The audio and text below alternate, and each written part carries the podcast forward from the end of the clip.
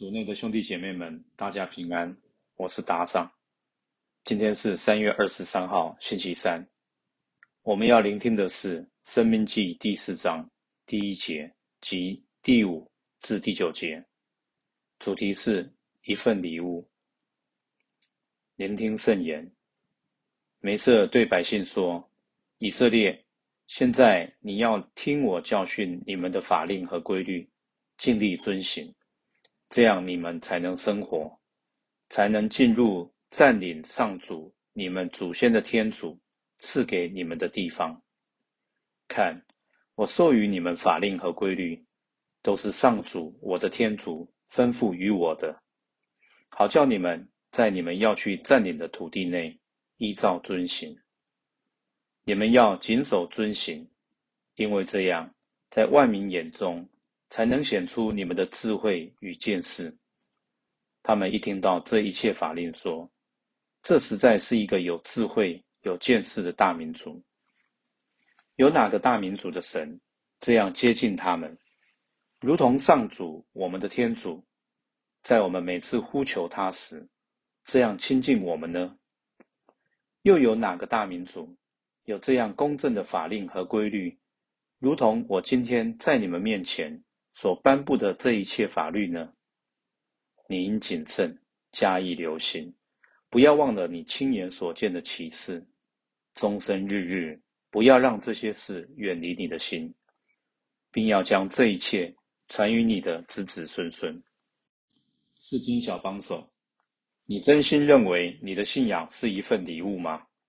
有时候，当我们想起信仰时，会联想到许多必须遵循的法令。和规条，让我们觉得被约束，无法随心所欲。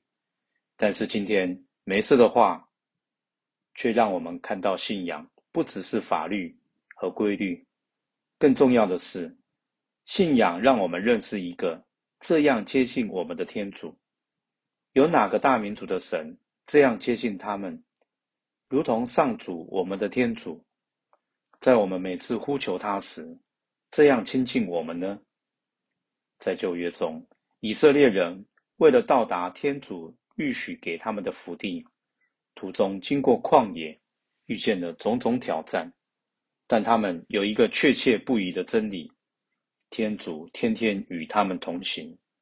因此，他们相信，即便挑战和困难再多，天主都会陪伴他们面对，并把这一切转化成。让以色列人更靠近他的机会。换句话说，透过挑战和困苦，以色列人学会与天主建立更深的关系。如果与天主的关系是一个珍贵的宝藏，那么法令和规律是天主为了帮助人民维护这份宝藏的宝贵工具，而不是沉重的负担。自反省，你今天会如何诠释和看待？教会的教导和法令呢？有没有尝试从天主的爱和仁慈的角度理解教会的教导？这些教导一代一代的传下来，至今传到我们的手中，为的不是要束缚我们，而是要教导我们如何维持与天主的关系，让我们更亲近他。世上有许多东西会过去，但是天主对我们的爱是永远的。今天，让我们求恩宠，认出我们生命中最珍贵的宝藏，并使它传到世世代代。品尝圣言。现在你要听我教训你们的法令和规律，尽力遵行，这样你们才能生活，活出圣言。我们教会有什么教导让你困惑呢？尝试与耶稣聊聊。